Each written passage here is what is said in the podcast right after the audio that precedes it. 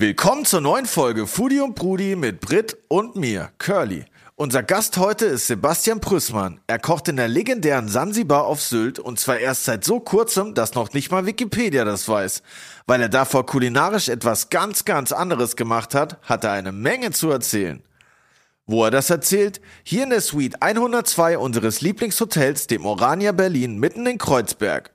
Foodie und Brudi gibt es jeden Dienstag überall, wo es Podcasts gibt und auch auf YouTube. Abonniert uns und auf YouTube könnt ihr natürlich auch super Kommentare und Fragen da lassen, genau wie bei Insta.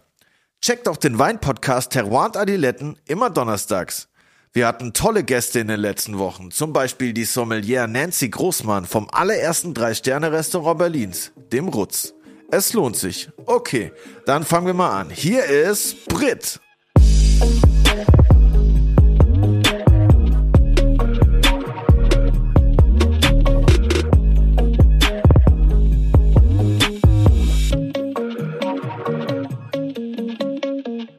Ich bin ja die Woche fast außerhalb der Stadtgrenze Berlins gezogen und habe es letzte Woche nochmal so richtig krachen lassen. nochmal schön hier essen. Du hast Essen und bestellt hast du. Ja, alles. Jeden Tag. ja. Was gab's denn? Ich habe ähm, bei Feel Soul Good bestellt. Wo? Feel Soul Good. Das ist ein veganer Koreaner.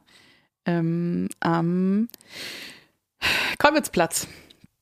Und das ist mega krass, weil die Koreaner haben ja auch so äh, Sushi-ähnliche Rollen und bei denen gibt es eins mit veganem Lachs. Habe ich gesehen in deiner Story.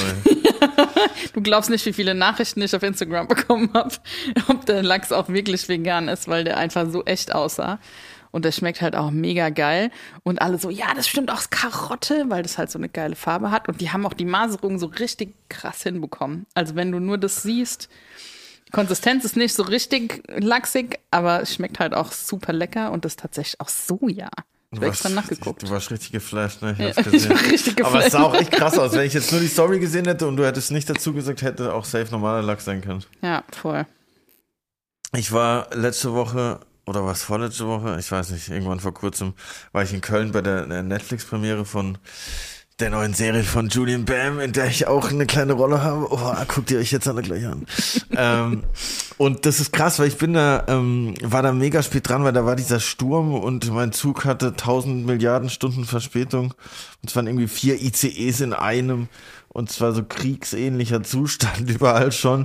Und dann bin ich halt viel zu spät in Köln angekommen, direkt ins Taxi gestiegen und zu der Location gefahren und ich kenne mich ja in Köln nicht wirklich aus, muss ich sagen und er hatte keine Ahnung, wo ich, bin in der Stadt, ne? Und dann sind wir an, am Kebabland vorbeigefahren. Das ist so krass äh, legendärer Kebabladen in Köln halt, wo man immer nach jedem Konzert oder nach jeder Show, die ich da hatte, hingeht und sich dann noch ein Adana oder Köfte-Spieß reinzimmert. Und das fand ich so geil, weil ich habe dann diesen Laden gesehen und dann wusste ich sofort, wo ich bin. Das ist, ist so mein Fixpunkt in Köln. Und äh, die Bar, wo das war, war dann auch direkt um die Ecke. Und ich musste dann danach auch natürlich mir da noch was holen, weil irgendwie kann ich die Stadt nicht, wenn ich mal in Köln bin, ich kann die Stadt nicht verlassen, ohne dort einmal hin hinzugehen. So, das ist so nice. Aber es hat, glaube ich, auch so nicht nur mit dem Essen zu tun, sondern einfach mit diesem Gefühl, dass man da immer hingeht, wenn man irgendwie einen geilen Abend in Köln hatte. So, wenn ich da wohnen würde, würde ich wahrscheinlich nicht so oft hingehen, aber weil man halt immer nur auf Tour dort ist oder so, hat man dann immer so ein krasses, krasses Erlebnis, verbindet man damit. Da müssen wir mal, wenn wir mal in Köln eine Aufnahme machen sollten, müssen wir mal ins Kebabland gehen, weil die haben mittlerweile bestimmt auch vegane Alternativen. Du hast aber nicht den Taxifahrer dazu gezwungen, directly anzuhalten. Halt, ich brauche einen nee. Döner. nee, aber ich habe tatsächlich so zu ihm auch gesagt, ah, Digga, jetzt weiß ich, wo wir sind, Kebabland, klar. Das ist nämlich auch direkt äh, Köln-Ehrenfeld, dort beim Bahnhof um die Ecke. Und das ist so richtig, so ein richtig wuseliger Laden, wo immer tausend Leute drin sind und so. Das finde ich richtig nice. Kann ich nur jedem ans, ans Herz legen, wenn ihr mal in Köln seid. Was ist du, wenn du jetzt in den Döner gehst, in Berlin, hast du hier auch so einen veganen Döner gefunden? Also ich habe schon einen veganen Döner gegessen, aber keinen, der mich vom Hocker gehauen hat. In Berlin? Ja. also Tatsächlich habe ich die Woche eine äh, Story geschickt bekommen von einem Bekannten aus Mainz, der hat gemeint, du ziehst weg und in Mainz macht ein veganer Dönerladen auf. Oha. Und das ist halt, muss richtig geil sein. Ich habe dann auch direkt ein Foto vom Essen geschickt bekommen mit Bewertung und bin so, shit. In der Warschauer gibt es tatsächlich auch einen, der macht vegan. Habe ich aber noch nie probiert. Ich sehe nur jeden Tag das Schild, wenn ich dran vorbeilaufe. Und was es jetzt auch gibt, wo ich, aber noch, wo ich irgendwie noch nicht ganz sicher bin, ob ich das geil finde. Ich habe es dann noch nicht gegessen, aber dieses Cheeses oder so, was heißt es, glaube ich, das ist so ein Döner mit Käse, aber und da ist aber auch so ein, das ist direkt neben Watergate an der Oberbaumbrücke und die haben aber auch so ein Spieß halt, wie ein Dönerspieß, aber aus Käse halt. Raclette. Ja, dachte ich auch erst, aber das ist, also das Prinzip ist natürlich wie Raclette, aber es ist irgendwie so, kein Raclette-Käse, der ist irgendwie so fest, das sieht irgendwie Krass. so ein bisschen, irgendwie ein bisschen weird Okay, aus, aber man sollte, wir müssen da eigentlich mal zusammen hingehen, weil das ist ja eigentlich, äh, auch, ah nee, es ist kein veganer Döner. Damn, scheiße. Vielleicht, wer weiß. Vielleicht arbeiten die ja mit Jan Bredak zusammen, man weiß es nicht. Am Ende. Scheiße, dann kriegst du wieder nur ein, ein, ein, Brötchen mit Zwiebeln. Aber vegan Fish and Chips habe ich die Woche tatsächlich auch noch gegessen. Oha. Ja, bei Vincent Vegan. Ähm, an der, In der Mall, ja. in der genau. Eastside Mall. Nee, nicht Isa. Oder gibt's da auch einen? Ich weiß nicht. Ich weiß nur, an der Schönhauser ist ja auch so eine Mall. Und da Ah, war ja. ich bei Vincent Vegan. Genau. Und das war ziemlich geil. Vielleicht kriegen wir auch jetzt mit dem Fisch den Bogen zu unserem nächsten Gast. Bastian Brüssmann. Ah ja, stimmt. stimmt, ja, der kommt ja, der kommt ja aus dem hohen Norden, aus Sylt. Na, da kommt er nicht her, aber der arbeitet, ja. Da gibt's ja auch Fisch. Einiges. Ziemlich viel Fisch sogar. Ja, ich war letztens auf, ich habe letztens irgendein Bild gesehen aus der Sansibar, da hatte der eine Dude so eine Scholle auf so ein Tablett, Digga, die war halt größer wie ich einfach. Ich dachte mir so, okay, wow, Digga, das sieht echt wild aus. Da bin ich auf jeden Fall gespannt, was der liebe Herr Prüßmann dazu erzählen hat. Oh ja. Herzlich willkommen bei Foodie und Prudi, Sebastian. Brüssmann! Yes!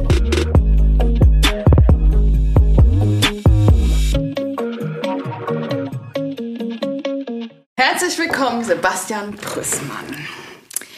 Restaurant Victorian in Düsseldorf, Schlosshotel Hugenpoet in Essen, Restaurant La Vision Köln, Restaurant Dieter Müller, Schlosshotel Leerbach, Bergisch Gladbach, Villa Hammerschmiede in Pfinstal, Schlossgarten Restaurant Stuttgart, Zwirbel, Zirbel, Zwirbelstube, Villa Rothschild in Königstein.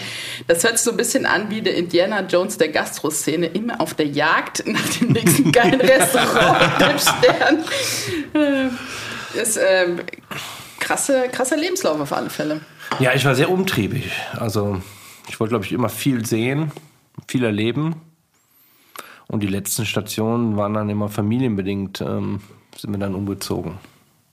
Es ist nicht so, dass uns dann nicht gefallen hat, aber aus Stuttgart, dann kam das erste Kind, dann sind wir äh, in die Nähe von den Großeltern die, äh, nach, nach König, also nach, nach ins Rhein-Main-Gebiet gezogen. Und dann habe ich in der Villa Rothschild angefangen. Ja, dann kam das zweite, das dritte. Und ja, immer mal muss man überlegen, was macht man? ne? Wo soll die Reise hingehen? Ne? Bleiben wir da, bevor die Kinder in die Schule kommen? Oder kommt da noch mal was? Und ja, ich sag mal, dann kam es mehr. Und wenn man die Chance hat, am Meer aufzuwachsen, oder die Kinder da aufwachsen zu lassen, die Familie da oben leben zu lassen, und dann noch in eines der geilsten Restaurants auf der Insel oder will nicht sagen deutschlandweit, aber mit eines der geilsten Restaurants in Deutschland zu arbeiten, das ist dann schon ist nochmal geil. Ganz große Sylt-Liebe hören wir daraus. Ja, man muss Sylt lieben, ne? Man liebt es oder man, oder man liebt es nicht. Es gibt da so nichts mittel drin. Also es ist eine Insel, man kommt nach 9 Uhr nicht mehr runter, außer man läuft. Was? Oder mit dem Helikopter. Oder mit dem Helikopter, ne? Das ist, aber so weit habe ich es noch nicht geschafft. Aber angefangen hat diese ganze crazy Indiana Jones Reise bei der Bayer AG. Genau, in der, ja, bei der Bayer AG. Ich komme aus Leverkusen. Nice. Und ja, man hat da ein großes Spektrum gehabt, also von Vorstandscasino über es war alles sehr strukturiert. Man hat wirklich in jeder Abteilung mehrere Wochen reinschauen können. Man hat auch Großkantine für 4000 Gäste am Tag zu kochen äh, gesehen. Und dann 4000? 4000, ne? Werde ich nie vergessen, da stand ich an der Schnitzelstraße. Vorne gingen die Schnitzel rein, hinten kamen sie fertig raus. Ne? Das war natürlich äh, Klingt traumhaft. ja, also Mitte der 90er war es eines der modernsten Großküchen Europas. Und es war dann schon interessant zu sehen, was geht, was geht nicht oder wo soll für mich die Reise hingehen. Also für mich habe ich dann gemerkt, ich bin eher so fürs à la carte und nicht so für die Großverpflegung. Das hat mir dann, ähm, das kann man sich halt sehr gut aussuchen da, ne? Das, ähm, oder herausfinden, was einem gefällt oder was nicht einem gefällt. Ich dachte erst, du hast einen ganz anderen Job erst gelernt, bei der, als ich Bayer AG gelesen habe. Und dann von der, von der Bayer AG in die Sterneküche. Okay, krass. Ich dachte so direkt Quereinsteiger von äh, einem ganz anderen Job in die Sterneküche. Aber du hast dort Koch gelernt. natürlich. Genau. Ich glaube, die, die Grundlagen habe ich da erlernt. Und danach geht, danach geht ja erst die Ausbildung los. Das ist ja alles vorher. Das ist schön und gut. Man, man sieht vieles, man kriegt äh, die Orientierung mit. Aber danach, ich wollte dann immer raus. Ich wollte in die Welt hinaus. Ich wollte, für mich war irgendwie München. München, ich wollte immer nach München. Ja, und irgendwie bin ich schon in vier Jahreszeiten gelandet. Geil. Gibt schlechtere Adressen. Gibt Schlimmeres. Und äh, klar, ich kam aus der, aus der Kantine oder aus dem Vorstandsrestaurant. Da sollte ich erst mal ein Bankett anfangen. Ich glaube, da war ich dann einen Tag. Dann hatten sie Not am Mann von einem à la carte. Da hat mich dann Andreas Meyer, heute im Schloss Prilau tätig, ins, ins à la carte geholt. Und seitdem war ich im à la carte. Ne? Und da war ich auch sehr dankbar, dass ich dann diesen Weg gehen konnte. Und so hat sich das dann langsam aufgebaut. Was macht man danach? Ja. Gab es irgendeinen Punkt, an dem du gesagt hast, okay, jetzt habe ich die Schnauze voll von, von, dem Großkü von der Großküchen-Action oder eine Erinnerung, wo du sagst, da habe ich wirklich Blut geleckt für, für Sternegastronomie, für gehobene Küche? Nee, die Schnauze voll hatte ich, glaube ich, nicht. Das ist, ich habe danach nochmal meinen Zivildienst in der, in der Krankenhausküche absolviert und konnte natürlich dann mein Wissen gut mit einbringen, da ich schon drei Jahre kannte. Aber die Schnauze voll nicht. Aber ich habe halt für mich gemerkt, ich koche lieber à la carte. Das war so ein bisschen mehr so mein Ding, dieses kreative Kochen. Und ja, und irgendwie durch Andreas Meyer, äh, die Nähe zu Eckhard Witzigmann damals, die er hatte, ja, bin ich dann so ein bisschen da in die, in die, in die Sternegastronomie auch reingerutscht. Ne? Und danach zu Bobby Breuer nach Düsseldorf. Ja, und drin war ich. Ja. Sehr cool. Hast du ein Restauranterlebnis auch für dich damals gehabt, wo du sagst, da war ich essen und es war mega geil? Oder war das immer nur so, ich will das selbst machen, aber selbst in Restaurants gehen ist äh, am Anfang nicht so drin? Ah, doch, also ähm, klar, ich sag mal, in meiner Jugend oder da waren wir nie in Sternenrestaurants essen oder so. Also wir waren immer normal essen oder wir haben, meine Eltern haben frisch gekocht zu Hause. Aber so mein erstes Begegnung mit der Sternegastronomie auf dem Teller, das war in Viktorien. Bei Bobby Breuer. Hm. Und da habe ich auch gemerkt, das ist das, was ich machen möchte und was ich, ähm, wo ich mich weiterentwickeln möchte. Egal wie hart der Weg ist. Mhm. Hört sich immer alles so einfach an. Aber wenn man so 20 Jahre danach blickt, war das schon eine coole Zeit, aber es gab natürlich auch äh, harte Zeiten, ja. Mhm. Würde ich lügen, wenn es nicht so wäre. Ja. Harte Zeiten, wie würdest du das definieren? Wenig Schlaf, viele Arbeitsstunden? Ja, wenig Schlaf, viele Arbeitsstunden.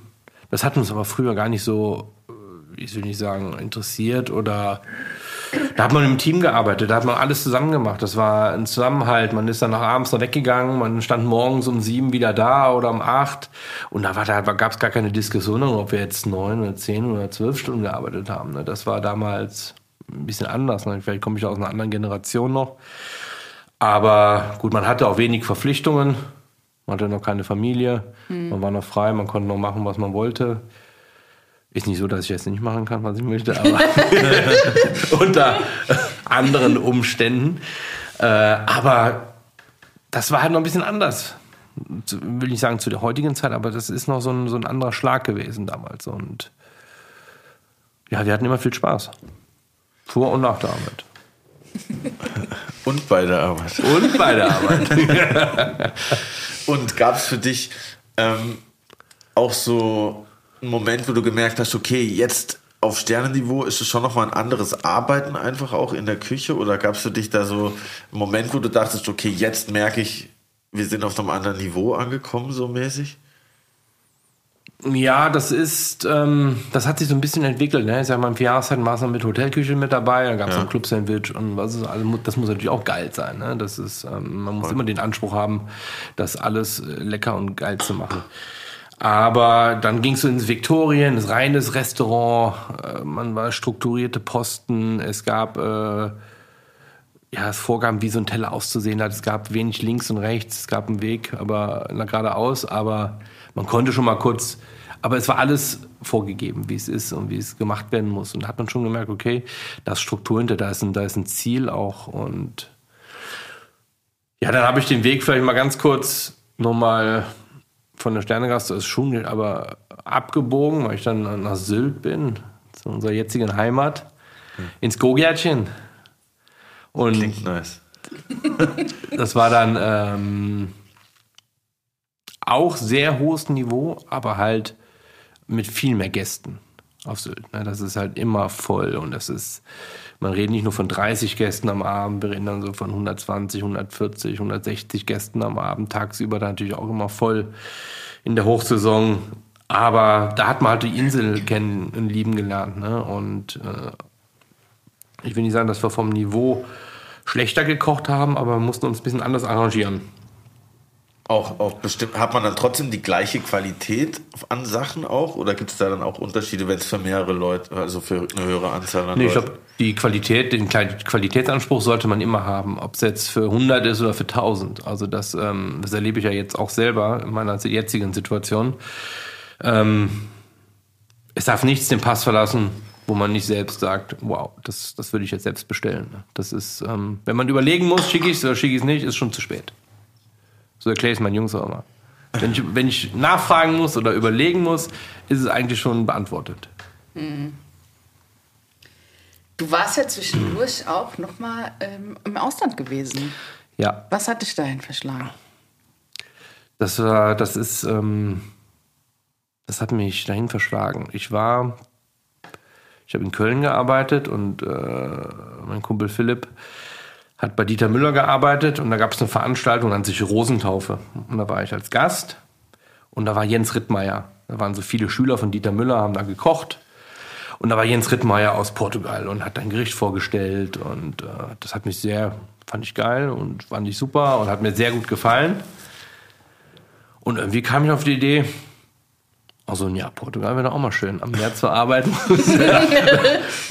ich spreche zwar kein Portugiesisch, aber deutscher Küchenchef, ja, das wird schon irgendwie funktionieren. Mhm. Ne? Und habe ich mich bei ihm beworben und dann habe ich auch 2006 da angefangen. Der Kumpel Philipp, von dem hier die Rede ist, übrigens unser großartiger Gastgeber aus dem Hotel Oranje. und wo war das dann in Portugal? Im São Gabriel, in der Nähe von äh, an der Algarve unten, in Almanzil. Da hat man schon das Meer. Das ist Meer immer vor der Haustür. Ne? Das ist dann schon das Meer hat sich da schon reingeschlichen bei dir bis Schon bis so mit, ne? Aber damals war es mehr noch so ein bisschen, ähm, das war zwar nur ein Jahr in Portugal, aber irgendwann, wenn man so drei, vier Monate da war und wenn wir frei hatten, haben wir uns auch manchmal überlegt, gehen wir heute ins Shoppingcenter oder gehen wir ins Meer? Hm, ja. gehen wir heute ins Shoppingcenter. Also es war dann, ich will nicht sagen Alltag, aber man muss es auch lieben lernen. Ne? Das ist, ähm, das war natürlich mega, am, am Meer zu leben. Das ist... Äh, war das für dich vielleicht auch so, schon so ein bisschen Vorbereitung auf deine Sylt-Zeit mit dem mehr Einfluss auf die Küche? Vielleicht im Hinterkopf, aber da war es noch nicht so präsent, dass ich dann vielleicht irgendwann nochmal auf, äh, auf, auf Sylt landen werde. Oder das war jetzt nicht geplant. Ja. Aber vielleicht im Hinterkopf unterbewusst. Aber Nancy Grossmann, die war gerade bei Teruan Adiletten zu Gast und die hat auch erzählt, dass sie in der Villa Joya, glaube ich, äh, wenn ich es richtig in Erinnerung habe, gearbeitet hat. Und da hat sie auch gemeint, ja, wenn sie da zwischen den Schichten Zeit hatte, auch mal an Strand. Die Villa Joya liegt natürlich direkt am Meer, ist natürlich, äh, dann blickt man den ganzen Tag aufs Meer hinaus. Das ich glaube, das äh, beeinflusst die Arbeitsatmosphäre schon. Ja, es ist, ähm, es hat was Entspannendes. Vor der Arbeit ans Meer fährt, einen Kaffee trinkt und danach, das ist ein ganz anderes Lebensgefühl. Mega chillig. Ja. Du hast mal in einem Interview gesagt, wenn man seinen Stil gefunden hat, sollte man dem treu bleiben. Wie hast du deinen Stil gefunden und was ist dein Stil? Ja, das ist immer schwierig zu sagen, ne? Wenn man, ob man seinen Stil gefunden hat oder nicht. Also, ähm, nachdem ich dann, ich sag mal, selbst einen Stern erkocht habe, ich glaube, da probiert man sich aus. Ich glaube, die ersten ein, zwei Jahre sieht man immer noch, wo man so ein bisschen herkommt, oder man sieht das immer noch, wo man so ein bisschen äh, sein, sein Handwerk auch mit perfektioniert hat. Das war bei Dieter Müller und Nils Henkel. Also das, das konnte man, glaube ich, bei mir in den ersten zwei Jahren ganz krass auf der Speisekarte sehen, weil man natürlich halt in den vier Jahren, die ich da war, sehr geprägt wurde und dass dann natürlich diese Perfektion auf dem Teller möchte man natürlich selber dann auch so auf den Teller bringen. Mhm. Das, ähm, aber mein Stil ist, glaube ich, gewesen. Lecker war für mich immer wichtig und ein Löffel dazu. Lecker und ein Löffel. Das ist, äh, man muss immer alles. Ich finde, wenn man Essen erklären muss, das, das hört es bei mir auf dann. Ne? Also das ist, ähm, es ist mal interessant, aber wenn ich essen gehe, dann möchte ich genießen. Da möchte ich gar nicht noch fünf Minuten, äh, vielleicht die, ich will nicht sagen, die Geschichte nicht darüber hören, aber normal für mich ist ein perfekter Teller. Ich nehme einen Löffel, fange an zu essen und habe Spaß dabei. Und daran habe ich mich, glaube ich, auch immer mehr entwickelt hin. Also ich habe mich ja dann äh, meine Sterne, ich habe aber auch nie immer nur ein Sternrestaurant sondern auch Hotel mit dabei, die Bar, das Personalessen, Roomservice, Bankettbereich, alles. Das genauso war in Stuttgart. Und dann habe ich mich, glaube ich, irgendwann ein bisschen davon äh, wegbewegt von der Sternegastronomie, aber nicht von der Qualität her. Deswegen bin ich vielleicht jetzt auch da, wo ich jetzt bin und kann das auch so gut umsetzen da. Das, ähm, oder ich glaube dass ich gut umsetzen kann, weil mhm. es geht nur um Qualität, nur um den Gast, um nichts anderes. Du hast gerade gesagt, auch ein Club-Sandwich muss geil sein. Wie bereitest du das perfekte Club-Sandwich zu? Da muss ich zuhören. Am besten, dass man nicht essen kann. Ne? Das muss, man muss danach aussehen. das ist wie ein guter Burger. Ne? Der, der muss man. Ja, ein gut Club-Sandwich, das finde das muss frisches, frisches Brot sein, es muss äh, ein wachsweiches Ei sein, ein krosser Speck, es muss noch ein bisschen Gurke, darf auch drauf sein, ein bisschen Tomate. Ähm, wir haben es mal mit Soße Tartar gemacht, anstatt einer Cocktailsoße oder. Was ist Soße Tartar? Es ist wie eine Remoulade mit gehacktem Ei. Mhm. Und das war schon schön krossen Speck noch oben drauf. Ich sag bei leckere Fritten dazu, da macht man einen schon glücklich. Ne? Aber es muss halt so sein, dass man eigentlich nicht essen kann. Ne? Also ein Club-Sandwich, was ich danach sauber verlasse, ne? da fehlt was. Das war kein richtiges Club-Sandwich. da fehlt was, ja. Wie viele Lagen Brot hast du dann? Drei. Drei. Ja. Da muss da auch so ein Ding durch, dass es überhaupt hält. Ne? genau, also richtig schön, da muss man richtig matschen. Ne? Also ich habe mal einen Burger in New York gegessen, das war, ich sage mal, ein Nullwertbrötchen aber es war, weil das war der geilste Burger, den ich gegessen habe. Ne? Da stand ich auch zwei Stunden für an. Das ist gar kein Problem. Mhm. Aber es muss geil sein. Ja. I'm Sandra, and I'm just the professional your small business was looking for. But you didn't hire me because you didn't use LinkedIn jobs. LinkedIn has professionals you can't find anywhere else, including those who aren't actively looking for a new job, but might be open to the perfect role, like me. In a given month, over 70% of LinkedIn users don't visit other leading job sites. So if you're not looking on LinkedIn, you'll miss out on great candidates like Sandra. Start hiring professionals like a professional. Post your free job on linkedin.com/people today. Wie war für dich so der Umschwung, ähm, nicht mehr in der Sterneküche zu arbeiten? Wir haben es noch gar nicht erwähnt heute. Sebastian kocht nämlich in der Sansibar auf Sylt. Viele haben sich bestimmt schon gedacht. ist es dann nicht so ein krasser Cut oder ähm, ja. Mm, es ist ein krasser Cut in dem, dass wir halt nicht nur für 40 Gäste am Tag kosten, ko kochen, sondern ja, bis zu 4000. Aber das ist ähm, so eine Logistik dahinter und so eine Organisation, die man da haben muss, zum Qualitätsanspruch steht das im Nichts nach, was ich vorher gemacht habe. Kein Millimeter. Also wir können die besten, also wir müssen auch die besten Produkte verarbeiten, die es gibt. Ob es beim Fleisch ist, ob es beim Gemüse ist. Es geht nichts raus, was nicht geil oder was perfekt ist. Es gibt frischen Fisch, was wir an frisch, wenn wir Lust auf King Crab haben zu machen oder auf, auf Osaki oder Rinderfilet, egal was es ist, wir haben da einfach die Möglichkeiten, weil unsere Gäste, die wollen jeden Tag überrascht werden, die wollen was Neues sehen, deswegen wechselt unsere Karte auch. Klar, es gibt immer die Klassiker, die es seit 43 Jahren gibt, die wird es auch die nächsten 43 Jahre geben, mit mir oder mit wem auch immer dann. Ne? Aber deswegen kommt der Gast auch, weil er halt einmal im Jahr einen Knuspergamba essen möchte oder das Tataki vom Thunfisch oder und wenn es auch nicht auf der Karte steht, der Gast fragt trotzdem danach und er kriegt es auch. Weil wir haben, wir können es ja machen, weil Thunfisch haben wir da und mhm. also da wird viel für den Gast gemacht. Also ich war immer sehr gerne Gast da. das, das, fehlt mir so ein bisschen. Diese äh, ist nicht so, dass ich nicht Gast sein darf da. Also meine Frau ist da öfters mal Gast mit den Kindern tagsüber, mhm. weil ein toller Spielplatz ist. Dann kann meine Frau auch mal genießen. Aber für mich ist so, wo ich arbeite, da, da bin ich nicht sehr gerne selber Gast. Also wird bestimmt mal vorkommen, dass ich mich auch mal da hinsetze, aber eher selten. Was macht diese Gästinnen-Experience in der Sansibar noch aus, außer der hervorragenden Küche von dir? Das ganze Flair, das, das Herbert. Herbert ist jeden Tag da, von mittags bis abends durch. Also der ist immer da. Er ist, er ist die Sansibar. Er hat dieses Flair, dieses, ich sag mal, ich will nicht sagen Bretterbude, aber das ist äh, ein, geil, ein Restaurant am Strand, ja, das, das lebt durch, durch viele Kleinigkeiten. Es gibt immer abends kein Licht in der Sansibar, es gibt nur Kerzenschein. Oha, echt? Mega es lebt alles nur mit Kerzenschein. Also es gibt Sehr auch, geil. klar, mal Notlicht, das ist natürlich äh, vorgeschrieben, ja, aber es brennen keine Lampen. Es ist alles nur mit Kerzenlicht. Was? Und es gibt, äh, man sitzt eng, das ist diese Gemütlichkeit, der Laden lebt, wenn er voll ist. Der lebt nicht mit 20 Personen, der lebt nur, wenn er voll ist. Und wir sind jeden Tag voll. Also das ist äh, natürlich auch was für, für uns Köche oder für uns Mitarbeiter natürlich immer gut ist. Wir rechnen immer mit voll. Es gibt nicht so, klar, wenn es bei uns regnet, dann, dann wissen wir genau, jetzt haben wir zwei Drittel weniger, weil draußen keiner sitzt. Aber sonst, wenn, wenn sobald die Sonne rauskommt, dann ist es wie so ein Pilgerort. Ne? Was, Pilger, was, ein Pilgerort für die Klassiker, weil was sind denn die Klassiker? Die würde ich gerne die mal. Die Klassiker. Was gibt's denn da? Die Klassiker sind gebratenes, also Steinbutt im Ganzen. Geil. Ganz großer Klassiker. Auf Chablis-Gemüse mit Sahnekartoffeln, Champagnerkraut.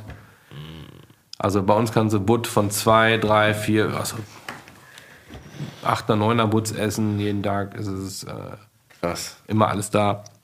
Klassiker ist so eine, eine Garnelen-Knoblauchpfanne. Also da ist wirklich Knoblauch drin. Also wir, wir brauchen knapp 20 Kilo Knoblauch die Woche. Boah.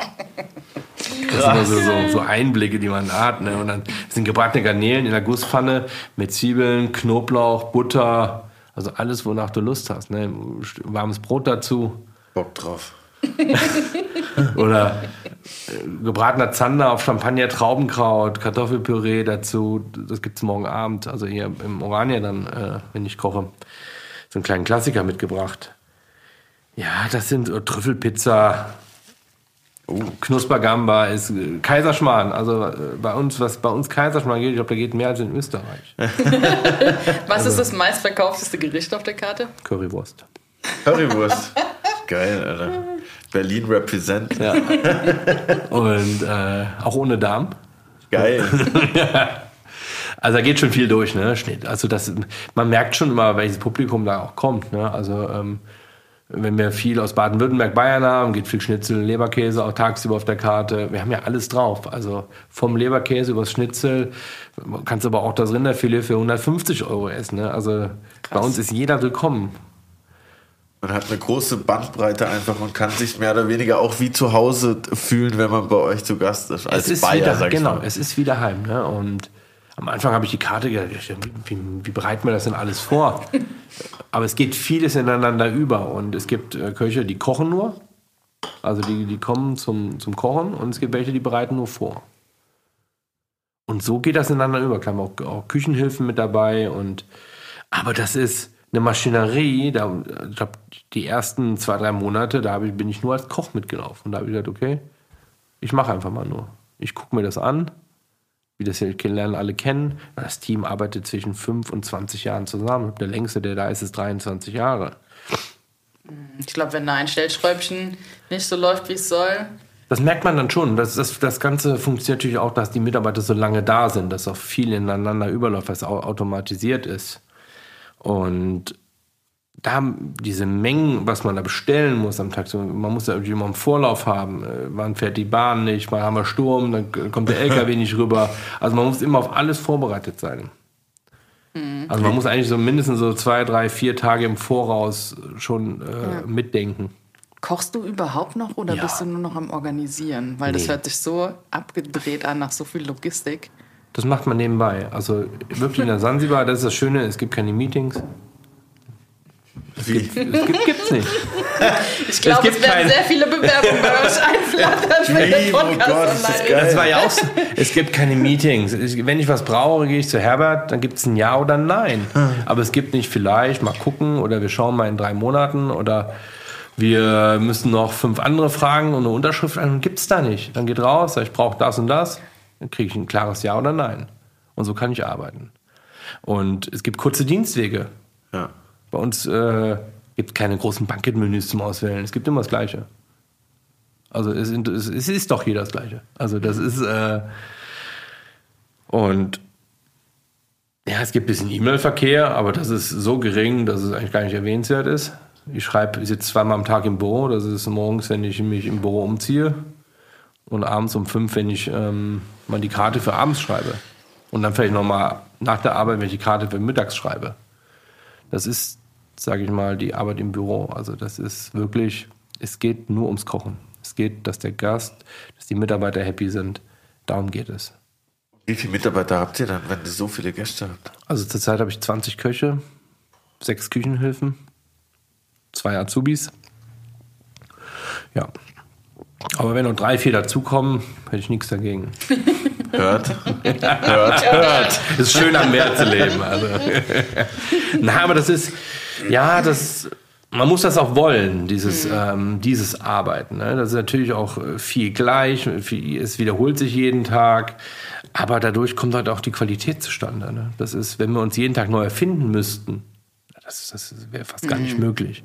Wir können am Abend können wir auch noch ein bisschen kreativer sein, wenn wir so jeder Posten da vielleicht noch ein, ein Fleisch oder einen Fischgang dazu macht auf die Karte. Das variieren wir immer. Die Karte steht, sage ich mal, immer zu 80 Prozent das Gleiche, aber dann geht das eine mal runter, kommt das andere mal drauf und ja und Hat dich das auch ein bisschen erinnert an die Bayer AG-Zeit, weil da ja auch vorhin so viele Gäste, weil du erwähnt hast, dass da auch so viele Leute verpflegt wurden. Also natürlich bestimmt auf einem anderen Niveau natürlich, aber mich hat noch die Zahl irgendwie erinnert. Ja, das ist, ähm, ich sag mal, bei der Bayer AG wurde viel regeneriert. Man bereitet morgens alles vor und dann wird das in Schüben regeneriert in der Großküche. Und bei uns in der Sansibar wird es wirklich frisch gekocht. Also ich habe selten so ein hohes Qualitätsdenken von Mitarbeitern erlebt wie da. Das Krass. Brot wird alle 20 Minuten frisch aufgebacken, dass es immer warm ist. Da wird nicht morgens 150 Stangen Brot aufgebacken und am Abend, wenn du um 9 kommst, hast du halt Pech gehabt. Dann liegt halt schon ein bisschen da. Sondern es wird immer frisch gemacht. Nudelgerichte, klar gibt es, die ist die Soße fertig, es ist das Gemüse geschnitten und die Nudel gekocht. Aber die Vollendung, das Gemüse wird frisch angebraten. Die Soße kommt dann erst drauf. Also das wird alles, wenn der Gast bestellt, gemacht. Genauso wie unser Sushi.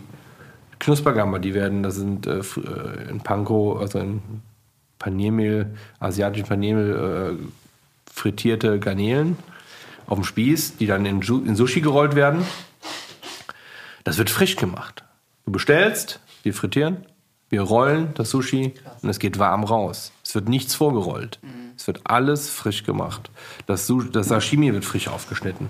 Das Fleisch wird dann gebraten, wenn du wenn du es bestellst, nicht vorher. Also es wird alles so ein hohes Qualitätsdenken. Jeder Kaiserschmarrn wird frisch gemacht. Dauert 20 Minuten.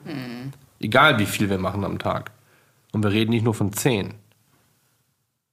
Krass, ich glaube, da wäre ich nicht lieber Gästin, sondern würde einfach nur in der Küche stehen und den ganzen Tag zugucken. Es ist, Das ist gemütlich bei uns. Sehr gemütlich. Ich würde wahrscheinlich den ganzen Tag Kaiserschmarrn essen. Oh, kannst du, dafür habe ich immer ein bisschen was übrig. Man muss sich ja schon zügeln. Ne? Am Anfang habe ich auch immer zugegriffen, aber Ja, irgendwann musste auch mal aufhören. Ne? Aber das ist einfach, es ist einfach, es macht Spaß, ne? weil es wirklich nur ums Kochen geht. Für das, was wir eigentlich machen wollen, kochen. Und nicht von Meeting zu Meeting. Wir bereiten Meeting für ein Meeting vor und am Ende von sechs Meetings, was kommt raus? Meeting. Meeting. ja, das, so war es ja die letzten Jahre. Und das hat mich dann auch so ein bisschen auch abgeschreckt davon. Weil ich habe immer weniger gekocht. Und ja, und wenn man dann ja so ein Ziel da hat oder so eine Aufgabe bekommt, ist das schon. Magst du uns das Geheimnis der Soße für die Currywurst verraten? Vielleicht finde ich die beste Currywurst ja auch auf Sylt Der und nicht Welt. in Berlin. Das Geheimnis, also es ist, ähm,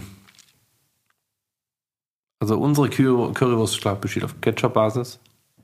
Es ist ähm, Tomatenmark mit drin, Röstzwiebeln, Gewürzgurken.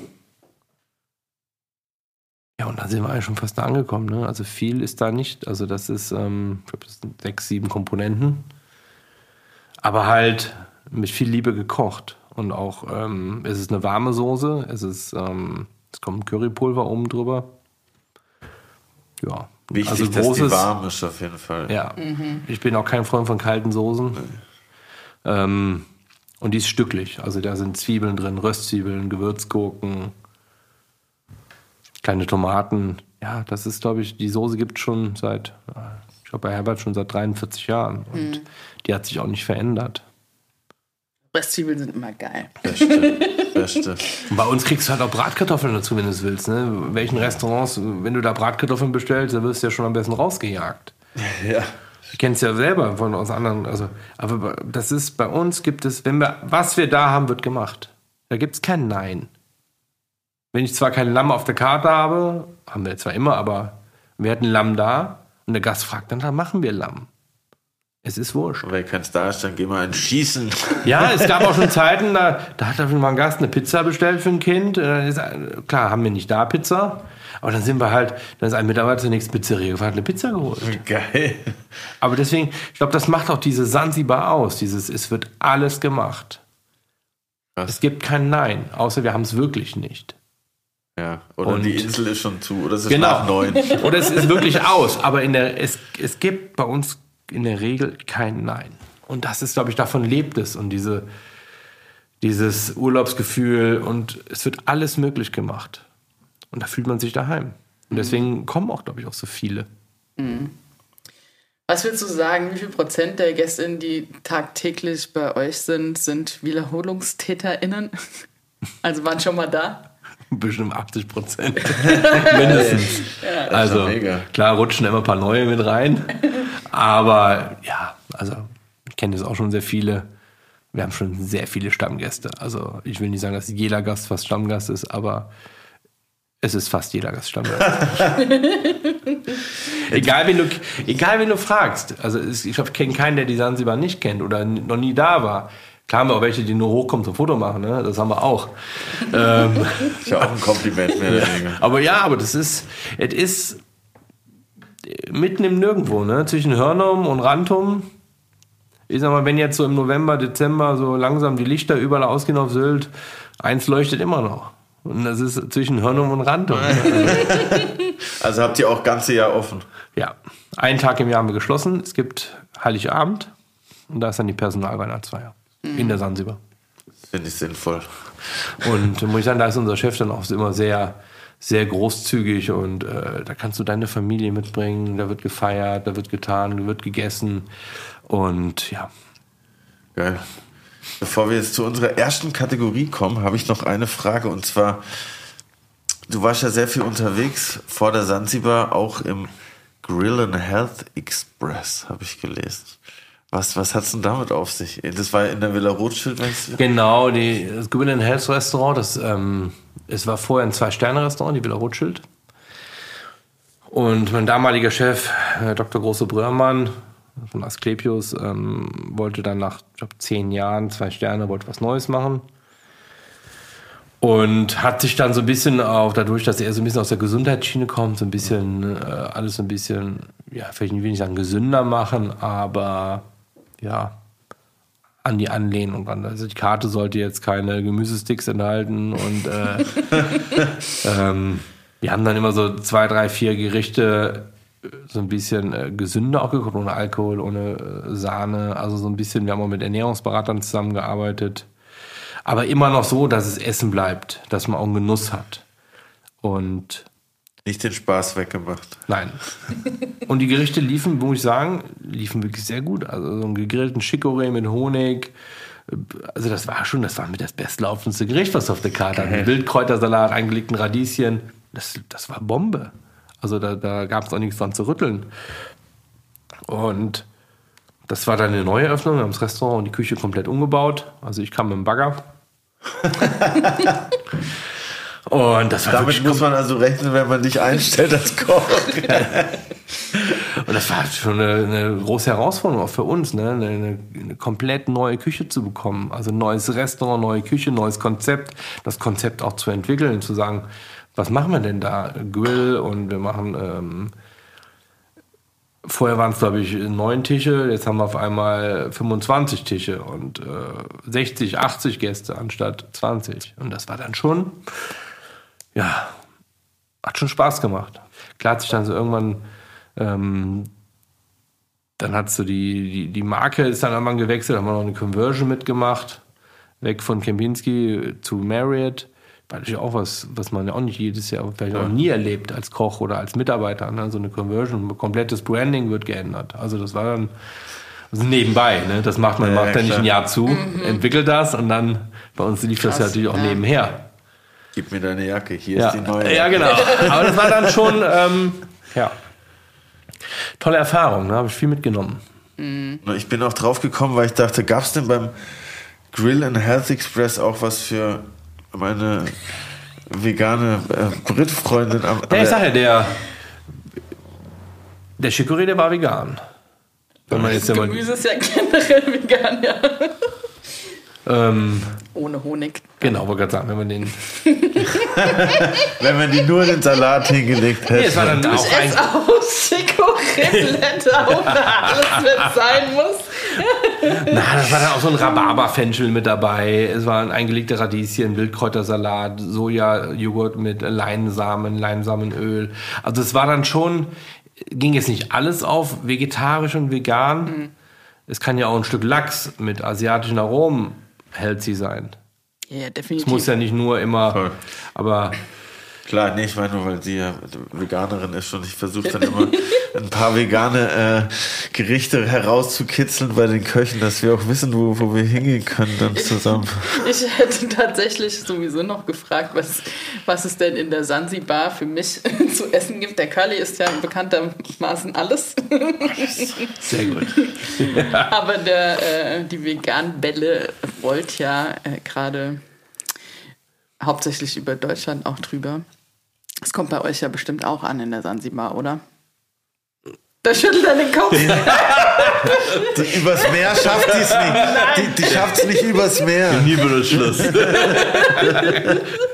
da war auch für Corona Schluss. Also, ähm, nein, äh, wir haben jetzt keine veganen Gerichte auf der Karte, muss ich. Ähm, Aber Das ich ist bekomme auch ja alles, habe ich gehört. richtig, klar kriegen wir das auch hin. Ähm, klar haben wir dann.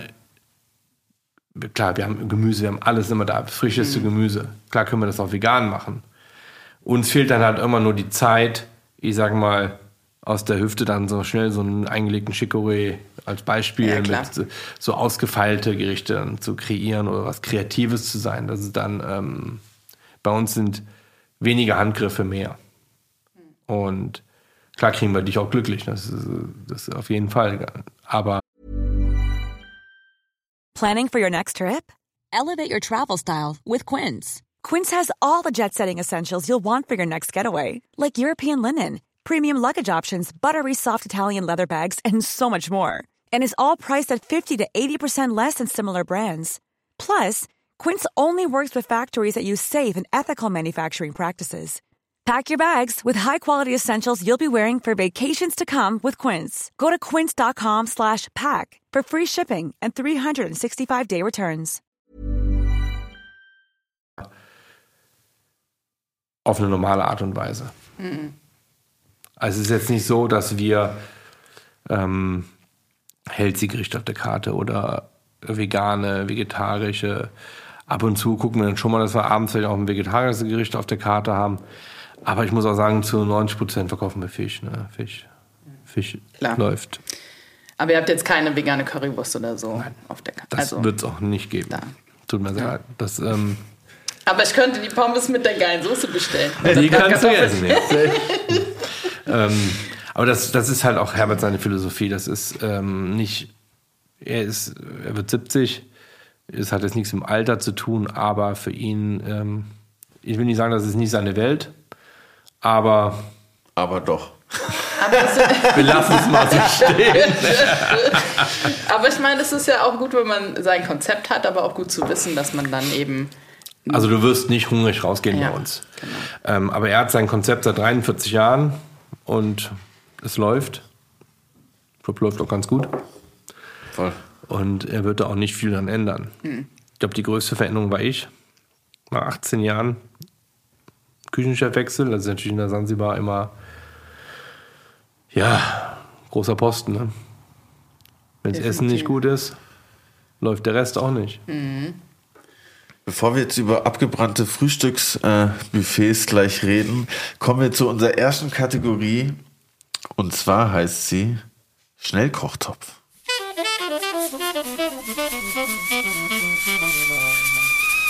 Schnellkochtopf. Wir stellen jetzt zehn Entweder-Oder-Fragen. Hier gibt es nämlich auch kein Nein.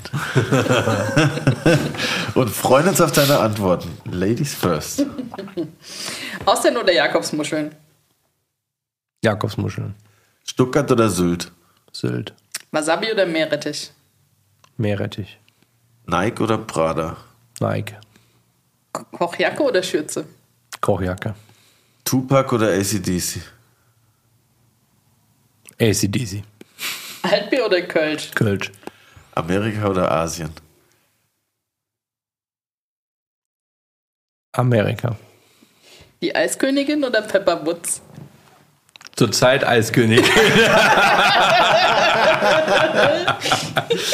Geil, erste Kategorie Sing für uns! erfolgreich bestanden.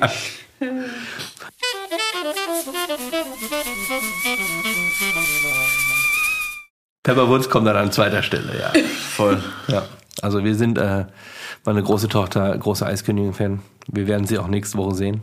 Live Geil. Wow. in Paris. Wow. Ja. Da wäre ich auch gerne noch mal jung. Gucken, ob sie da ist.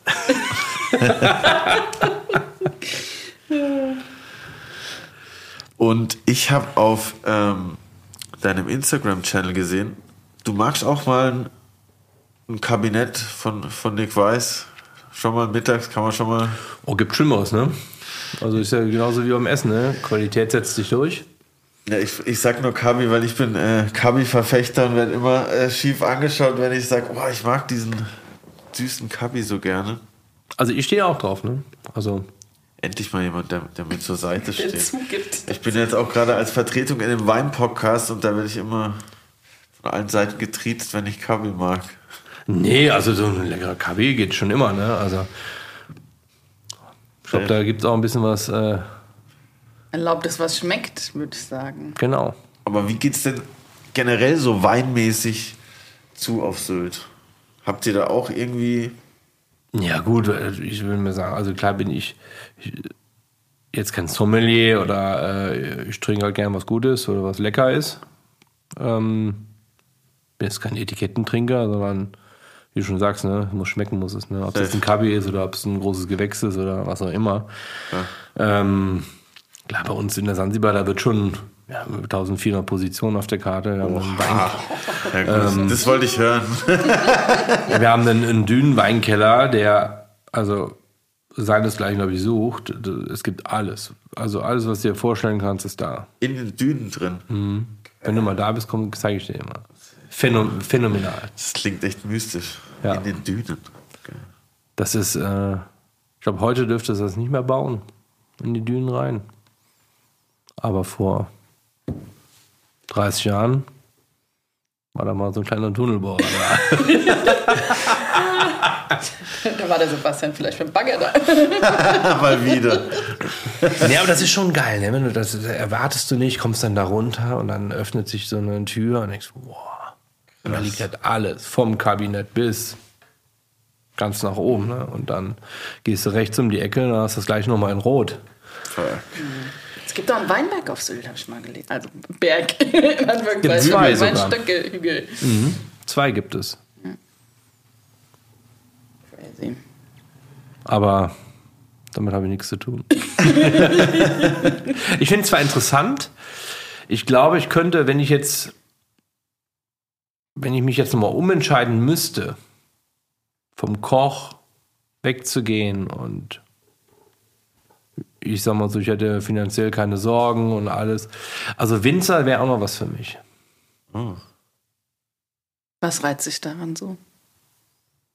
auch dieses Handwerk, dieses, ähm, das ist natürlich alles ein bisschen anders. Ähm, die machen ihre Arbeit vorher, können aber im Nachhinein nicht mehr viel justieren.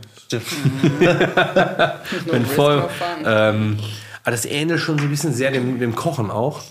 Nur, dass Ja. wir vielleicht, klar, wenn ich am Anfang das Püree versalze, kann ich es am Ende auch nicht mehr retten. Ne? Das ist dann auch vorbei.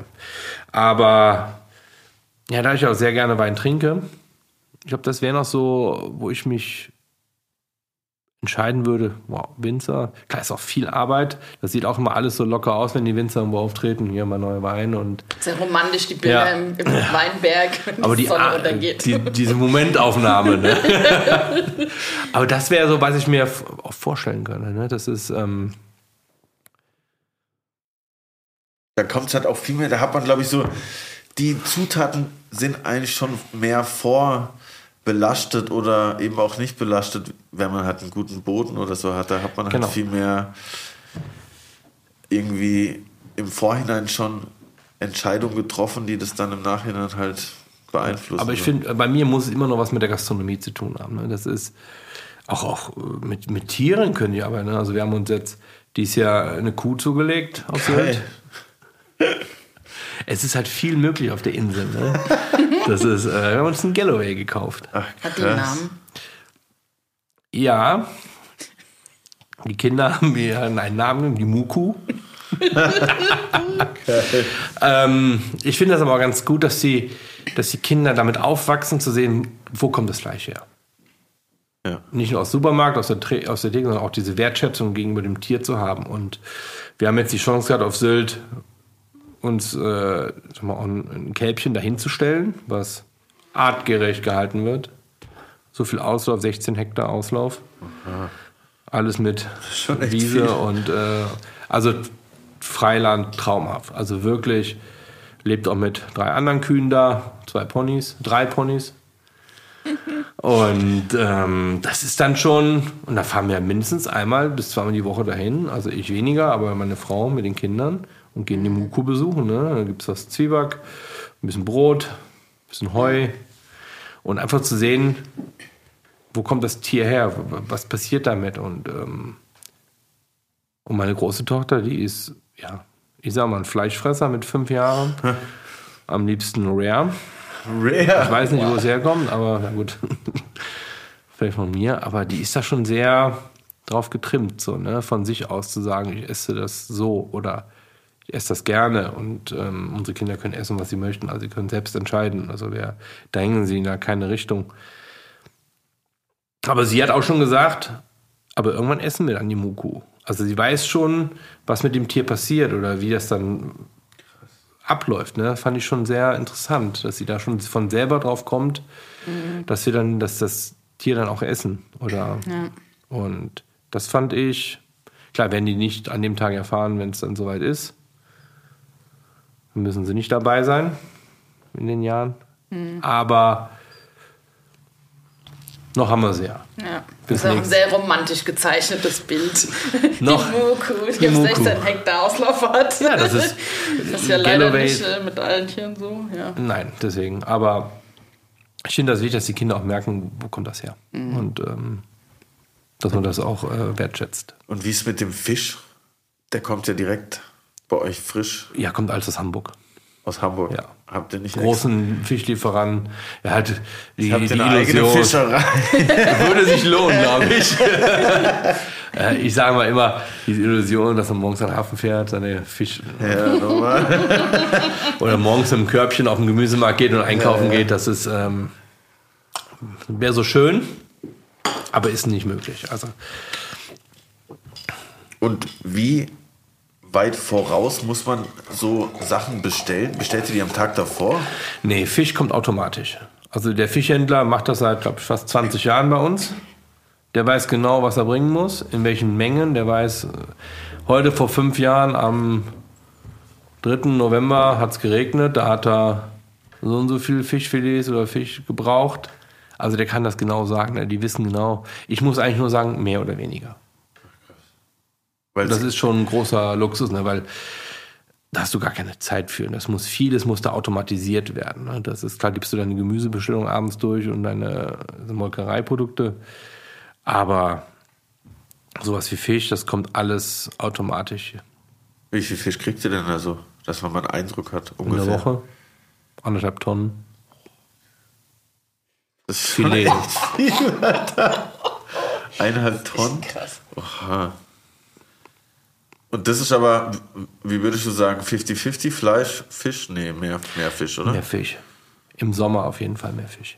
Jetzt merkst du, es geht so ein bisschen in die Wildzeit auch über. Haben wir ein bisschen äh, Wildgulasch, Hirschgulasch, so ein bisschen auf der Karte, mal einen Hirschrücken oder mal einen Rehrücken im Ganzen. Also du kriegst bei uns auch viele Sachen, die du vielleicht woanders nicht mehr bekommst. Ne? Oder wie gesagt, einen ganzen Steinbutt, ganze Ludemeer, das ganze Saint-Pierres, ähm, Lammrücken für zwei. Also da wird auch noch viel gemacht, was es woanders nicht mehr gibt. Letztes Jahr haben wir viel Parmesan, Spaghetti aus dem Parmesan gemacht mit Hab ich auch Trüffel. gesehen. Also, wie gesagt, ich war auch sehr gerne Gast da. Ich würde auf jeden Fall Fisch essen. Wenn man, wenn man schon auf Sylt chillt, muss man doch Fisch essen. Ne? Ja, Oder die Knuspergarnele. ja, auch geil. Hast du denn noch, was heißt noch, hast du denn Lieblingsgericht auf der Karte, was du am liebsten isst? Bei uns, Ja. Also es ist kein einzelnes Gericht, also es ist, heißt bei uns Antipasti. Das ist so eine Vorspeisenauswahl quer durch den, durch den Garten. Es gibt alles. Also da hast du so fünf, sechs verschiedene Vorspeisen, die kommen mitten auf den Tisch. Dann gibt es Abendsalate bei uns, die gibt es schon seit 40 Jahren. Da gibt es immer vier verschiedene Salate, plus ein bisschen Schinken und Wasabi-Nüsse und ein bisschen Brot. Und da hast du wie so ein Potpourri an aus der Karte. Es steht alles am Tisch, jeder greift zu, diese Geselligkeit. Das mag ich daher, dieses, ja, dieses Teilen, Spaß haben, unkompliziert sein, sitzen mit Freunden, mit Familie und einfach genießen, über nichts Gedanken machen. Zugreifen und Spaß haben. Das ist so, was in der Sansibar, ja, finde ich schon sehr perfektioniert ist, dieses, dieses äh, Lebensgefühl vermitteln. Diese Freundlichkeit der Mitarbeiter, dieses nicht steife, nicht auf Etikette. Ob, warum muss ich mich verbiegen, nur dass ich von rechts einsetze? Nur dass äh, der Gast von, äh, machst du von links, wenn es für, den Bar- für den Gast bequemer ist und für den Kellner. Also das habe ich nie verstanden, warum das so sein muss. Also ich bin da auch ganz zwanger. Wenn ich eingesetzt habe, habe ich eingesetzt, wie ich wollte. War mir auch wurscht, wenn ich mal mitgeholfen habe oder so. Aber dieses, müssen, du, du isst auch in der Sansibar nicht zusammen. Also abends ist ein, das ist ein System, das funktioniert nur so, das sind Rutschen. Also alle 23 Minuten werden Essen geschickt, circa.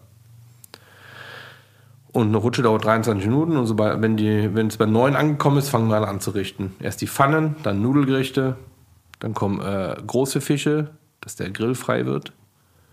Dann kommen kleine Fische, dann kommt Fleisch. Und wenn du, du isst die vegetarische Nudel und du isst einen Schnitzel, dann esst die ungefähr sechs Minuten auseinander. Weil das so getimed ist. Weil der Grill erst frei sein muss für die Schnitzel. Okay. Aber die Nudel kommt ja als erstes mit den Pfannen. Und die Schnitzel kommen als letztes, weil ja dann der Grill frei ist, um die Schnitzel zu machen. Wir reden ja nicht nur von fünf Schnitzeln. Also es gibt Rutschen, da schicken wir 30 Schnitzel. Ne? Und Schnitzel hat zwei Stück pro Person. Ähm, und so baut sich das dann auf. Und wenn wir bei Null angekommen sind, ist die Rutsche raus. Sollte raus sein. Und dann geht die nächste Rutsche. Dann annonciert er die nächsten 90 bis 120 Essen. Da sind noch ein paar Vorspeisen mit drin, ein paar Dessert. Und dann läuft der Wecker, 23 Minuten, hat wieder Zeit, wieder sein Zeug vorzubereiten. In dem Moment wird auch dein Fleisch erst gebraten, also oder dein Fisch erst gebraten, wenn die Rutsche läuft. Nicht vorher und nicht danach. Und das ist ein, wo ich das Bongbrett zum ersten Mal gesehen habe, nicht, ob ich, ob ich hier Abitur brauche dafür oder studieren muss. Also ich habe es noch nicht oft gemacht. Annonciert, das ist schon eine Welt für sich. Ne? Wir haben einen, der ist seit 23 Jahren da, ne? der macht das hier blind. Der steckt die Bons, weil jedes Gericht hat seinen eigenen Bon. Und es wird ja nicht tischweise annonciert. Also es wird nur immer die Gerichte. 30 Schnitzel, vier Burger, sechs Kabeljau, sieben Zander, drei Lachsforellen. Es wird immer nur das Gericht annonciert. Und so geht das dann auch raus.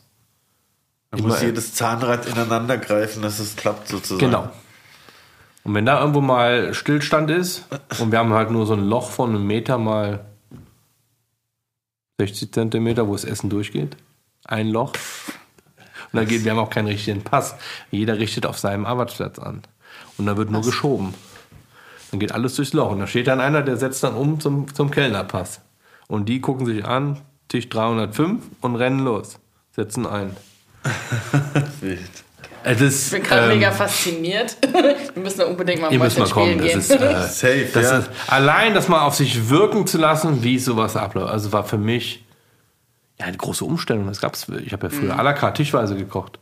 Aber du schaffst diese Mengen, schaffst du nicht, wenn du tischweise kochst. Geht nicht, das ist unmöglich. Ja. Nicht in der Zeit.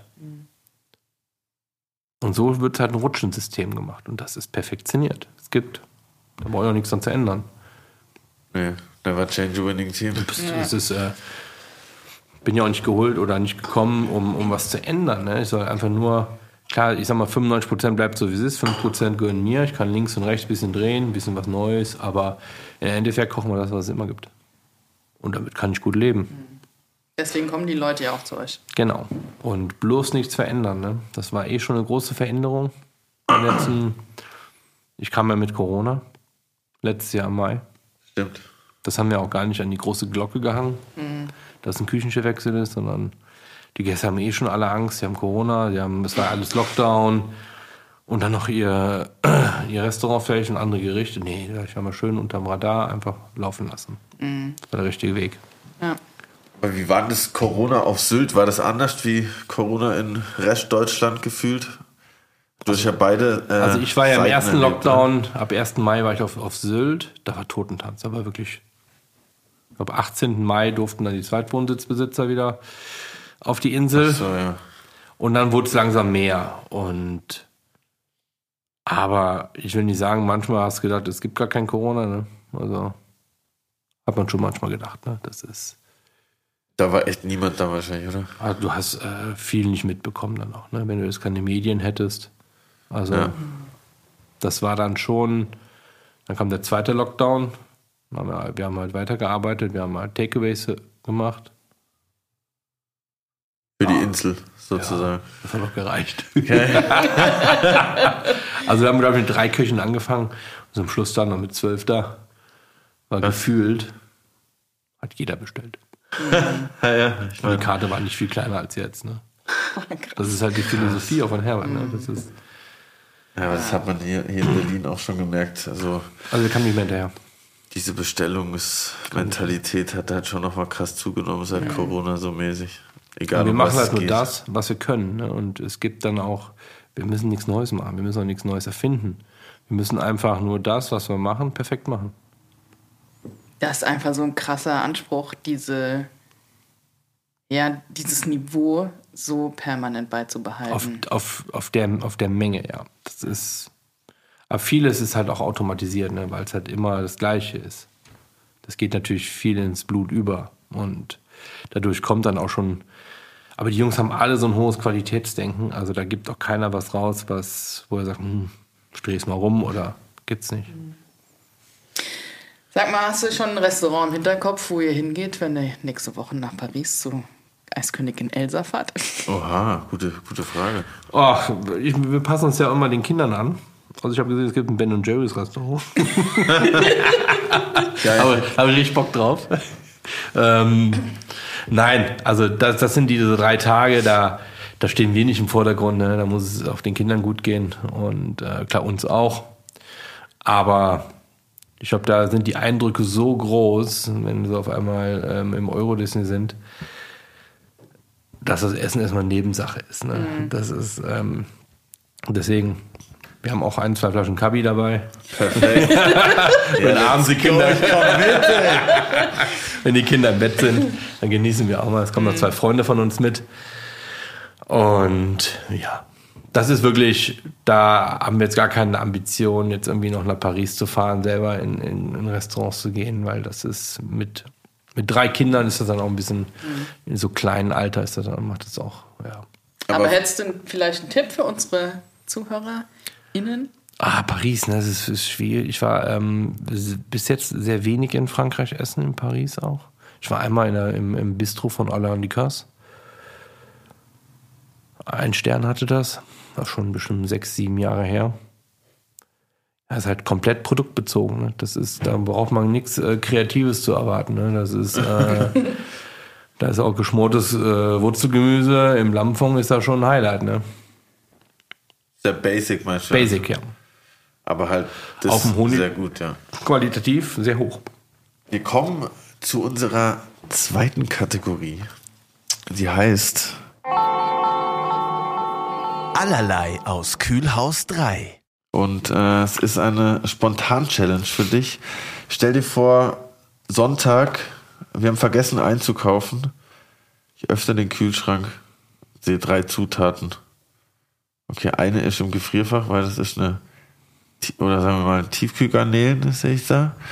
Dann sehe ich da äh, ein paar Oliven und eine Kartoffel. Und eine Kartoffel. Was, was könntest du uns daraus zaubern? Ach, das ist, also da würde ich, ähm, Currywurst. Currywurst. Weil die lagen nämlich hinter den Garnelen, weißt du? Der gute Curry, der gute Curry King lag hinten rechts noch. Ja, gut, der lag hinten hinter den Garnelen, ne? die würde ich rausnehmen. Ähm, na, also würde ich ganz klassisch, ähm, was heißt man? Ähm, ein Kartoffel-Olivenstampf. Immer lecker. Schön, wir- vielleicht finden wir noch ein bisschen Olivenöl irgendwo noch. Aber Ja, ja, das gibt's auch. Meistens sind ja die Oliven noch in Olivenöl eingelegt, also passt das auch ganz gut. Äh, würde ich einen äh, veganen Kartoffelstampf machen mit Oliven. Geil. Sehr gut. Direkt gepunktet. Ja. Und äh, wer es dann mag, ähm, ein paar leckere Garnelen in Knoblauch gebraten, weil der Knoblauch haben wir noch hinter den Oliven gefunden. Schön angebracht, schön krossen, gerösteten Knoblauch dazu. Da brauchst du schon nicht viel. Und vielleicht einen kleinen Kabi dazu und äh, ja, einen schönen immer Weißburgunder. Da sind wir dann schon. Auf Kurs würde ich sagen. Ja. Voll. Da ist mein Sonntag gerettet. Vielen, vielen Dank dafür auf jeden Fall. Ich werde das mal versuchen nachzukochen. Und zur Not liegt der Curry King noch hinter Garnelen. Der ist mal eine Backup-Lösung. Was gibt's denn bei euch zu Hause zu essen? Kochst du da? Ja. Ähm, na gut, das Lieblingsgericht unserer Kinder sind Nudeln in jeglicher Variation. Kartoffeln sind es gar nicht so. Gar nicht. Äh, Kartoffelbrei, wenn es sein muss. Aber ich habe mir jetzt so einen, so einen Pizzaofen angeschafft für daheim, so einen Outdoor-Pizzaofen. Und seitdem gibt es mindestens einmal die Woche Pizza bei uns zu Hause. Geil. Mega. Und das ist dann schon ein großes Highlight. Ne? Dauert eine Minute, Krass, ist so ein richtig Endstufen heißer ja, so mit, mit, mit Gasbetrieb und äh, 450 Grad rein. Krass. Und dann dauert das, machst morgens den Teig, kannst du natürlich auch drei Tage vorher machen, hast ein bisschen Teigruhe. Aber reicht auch mal schon morgens den Teig schön im Kühlschrank gehen lassen. Pizza schön belegen. Geil. Käsepizza ist gerade hoch im Kurs. Salami läuft danach. Und ja, bei uns darf es ein bisschen Thunfisch sein. Ja. Das ist bei den Kindern schon. Ähm, am Anfang haben sie immer alles gegessen, aber es wird immer weniger. Die, die Geschmäcker verändern sich. Äh, aber Pizza oder Nudeln, ähm, beim Gemüse müssen wir ein bisschen tricksen. Und unter den Käse. Ja, so ungefähr. Aber, aber sie finden alles. Glaub mir, sie finden, Tomatensoße darf aber noch sein. ja, aber die muss auch püriert sein. Ne? Das ist dann wieder. Es, äh, man muss auf vieles achten, auch wenn man abends essen geht mit den Kindern. Dann Man muss- erfinderisch. Man muss dann auch alles mitteilen. Ne? kein grober Pfeffer, keine grüne Deko, am liebsten alles getrennt. Also das ist schon, muss man sich vorher Gedanken machen. Aber gut, das entwickelt sich halt so. Ne? Das ist, ähm, wir zwingen sie auch zu nichts. Sie können essen, was sie möchten. Klar freuen wir uns, wenn sie mal einen Salat essen. Aber Tomate und Gurke geht dann auch. War äh, zu meiner Zeit als Au pair in Paris, durfte ich auch immer die Zucchini schälen und mit den Kartoffeln kochen und dann Kartoffelpüree mit versteckter Zucchini. auch gut. Dass das Grüne nicht sieht. Essen für Kinder für Fortgeschrittene. Ach, weil die Schale weg Ja. check Ja. ich. Oha. Ah, tricky, ne? Aber das Vielleicht war wurde mir das auch schon mal untergemischt. Das probiere ich aus. Wenn du Zucchini schälst, dann wird, die so richtig schleimig. Weiß ich was schon Ja, mal. krass. Nee, habe ich tatsächlich noch nie, glaube ich. Wappen die Hände richtig schön. Aber man probiert vieles, man irgendwie zu verstecken irgendwo drunter, ne? aber sie finden das. Sie finden alles. Man wird da sehr kreativ, aber irgendwie finden sie alles. Berichte mal, ob das mit der Ich probiere es mal aus. funktioniert hat. Ja, Sehr cool. Ich war tatsächlich mal in der Zirbelstube. Da warst du aber leider nicht mehr da. Aber du warst doch da. Ja, ja.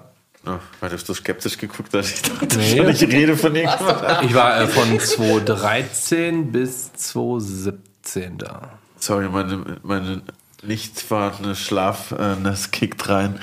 Ähm, aber dieser Raum da drin fand ich mega nice. Ich fand das so cool da drin, so voll süß ist, mit dem äh, ganzen Holz und so. Das war mega. Das Zirbelholz, das ist natürlich eine ganz andere Welt dann, ne? Wenn du in das Hotel kommst, okay, hm, ich sage mal, ist immer nicht das Schönste. Aber wenn man drin ist, sieht man es von außen nicht.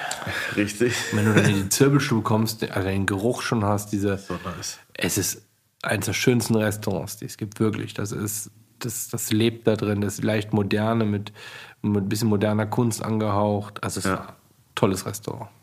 Voll gut. Kann ich nur, kann ich nur empfehlen an alle Stuttgarter Homies. Geht mal in die Zirbelstube auf jeden Ja. Fall.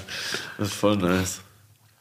Geil, ich habe so ein, so ein Aromaöl, Zirbelkiefer. Ich wusste nicht, dass das da direkt Mhm. in Verbindung steht. Sehr Jeder geil. sagt halt einfach auch Zwirbel, ne? Man denkt immer so voll, das ist die Zwirbelstube. Und dann so, nee, das ist von diesem Holz, Digga, Zirbelholz. Die Skihütte in Stuttgart. Aber ist auf jeden Fall nice. Wie, wie lange warst du in Stuttgart? Dreieinhalb Jahre. Davor noch im. Äh, In der Villa Hammerschmiede, Karlsruhe. okay, uh, ich habe auch in Karlsruhe und in Stuttgart gewohnt. Hey. Jetzt kommt natürlich die alles entscheidende Frage. Karlsruhe oder Stuttgart? VfB oder KSC? Leverkusen. Dann eher der VfB, weil Leverkusen hat gestern gegen KSC verloren. Das ist, das, das ist schon schlimm genug. Ja, weil ich, ich komme eigentlich von der Schweizer Grenze unten, aber habe dann in Karlsruhe äh, studiert und davor aber mal zwei Jahre in Stuttgart gewohnt und ich fand es immer crazy.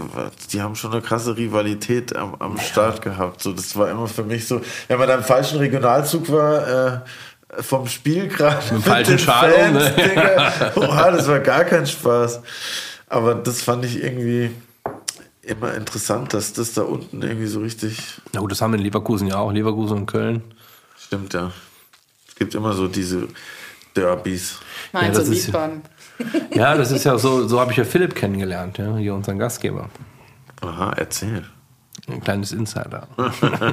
ja, Philipp hat früher im Go-Gärtchen gearbeitet und ich hatte ein Jahr vorher schon da gearbeitet und kam ein Jahr später in der Sommersaison nochmal wieder.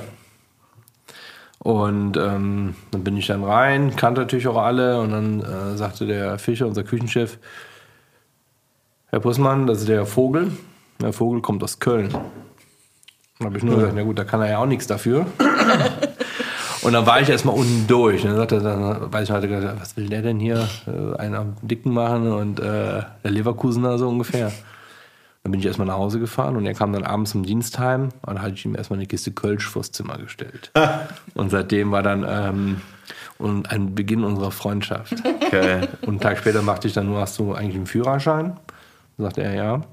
Sag ich, sehr gut, weil ich muss mal nämlich jetzt abgeben für die nächsten vier Wochen, dann kannst du nämlich fahren. Und so hat sich das dann, so hat sich das dann bei uns entwickelt, ja. nice. Also ihr kennt euch dementsprechend auch schon eine Weile. Ja, schon jetzt knapp, ja, 17 Jahre. Mega. Und hast die Kreuzberg-Ente schon gegessen? Ja, nicht nur einmal. Wir auch nicht nur einmal. Ist okay, ne? Ist okay. Ja, voll. Kein Mal. ja, du hast aber die äh, vegane Variante gegessen. Nicht von der Ente natürlich, aber du hast doch Ich auch habe ein mit. veganes Dinner bekommen. Du hast ein veganes Dinner bekommen. Das auf alle Fälle. Sogar einen veganen Glückskeks am Ende. Ja, wir haben alle vegane Glückskekse gegessen. Ja, wegen dir. Und die haben es nicht bereut. Ich lebe noch. Ja, schön. Ja, ähm. Housekeeping, Post für Sie. Ich glaube, es hat gerade geklingelt. Es hat gerade geklingelt, echt? Ich vermute, wir bekommen Post vom Housekeeping. Oh mein Gott. Wow. Post, Post vom Housekeeping. Es steht sogar auf dem Umschlag. Auf dem Post vom drauf. Housekeeping. Ja, krass. So, können wir einen Trommelwirbel bekommen? Ich weiß nicht, was draufsteht. Max hasst mich. Muss Hallo jetzt- Brit, Curly und Sebastian. Erzählt uns eine kleine Angebergeschichte von euch. Keine Angst, wir sind unter uns. Wer fängt an? Jens grinst nur so, ey. Boah, was ist eine Angebergeschichte? ey? Einmal flexen, Curly, komm. Ich habe nicht gesagt, dass ich anfange. Aber ich. Aber hört gut an. Ja, ey, okay, was ist eine Angebergeschichte? Wir müssen das erstmal kurz definieren. Was, was, was, mit was kann ich denn angeben? Äh, so, wir, können mit Restaurants flexen, zum Beispiel, wo wir schon waren. Du kannst mit Restaurants flexen. Ich möchte mir was anderes aussuchen. Mit was Coolerem. Ah, boah, mit was flex ich denn? Ey, das erste Kobe Steak, was ich gegessen habe, war in Malibu in, im Joffreys. Und ich habe mir sagen lassen, das ist so ein bisschen so ein Flexer-Restaurant, wo man so hingeht, wenn man flext. das habe ich aber erst gemerkt, als ich dort war, weil wir sind da halt so voll auf easy äh, hingegangen. Und dann hat die uns voll den krassen Tisch gegeben und wir saßen dann da und alle um uns rum sahen halt richtig flexermäßig aus und wir waren so ein bisschen, oh, sind wir jetzt hier doch ganz richtig, aber ich wollte unbedingt da hingehen, weil wir so in Malibu waren und dann habe ich da mein erstes Kobe-Steak gegessen, weil alle immer von Kobe-Steak erzählt haben, ich noch nie gegessen hatte. Das fand ich ziemlich nice und ich habe es danach auch allen erzählt, wie euch jetzt hier auch, dass ich mein erstes Kobe-Stick in Malibu am Strand im Joffreys, Jeffreys, Joffreys gegessen habe. Das war nice. Meine, meine kleine Flex-Story. Die ist auf jeden Fall leicht zu überbieten.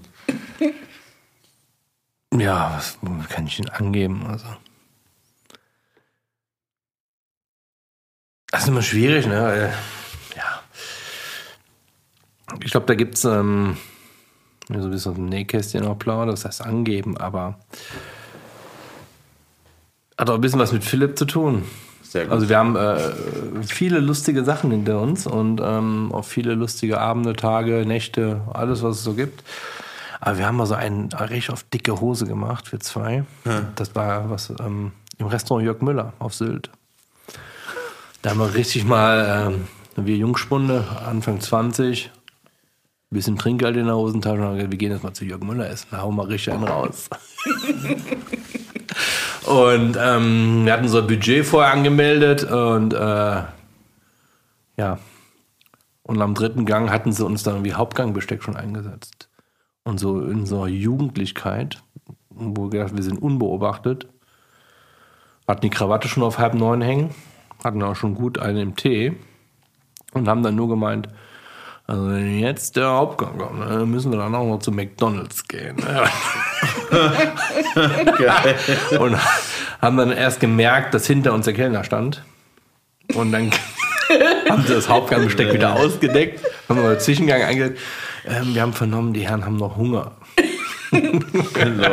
Das ist geil. Und äh, ja, so hat sich das den Abend noch ein bisschen durchgezogen. Ne? Man hat dann, glaube man, äh, ja, und das musste man dann auch jedem so ein bisschen erzählen danach, wie wir uns dann da, wir haben uns nicht daneben genommen, wir haben immer noch, aber uns ging es gut und wir haben eine richtig auf, auf dicke Hose gemacht. Auch wenn es mir nicht so war. Ne?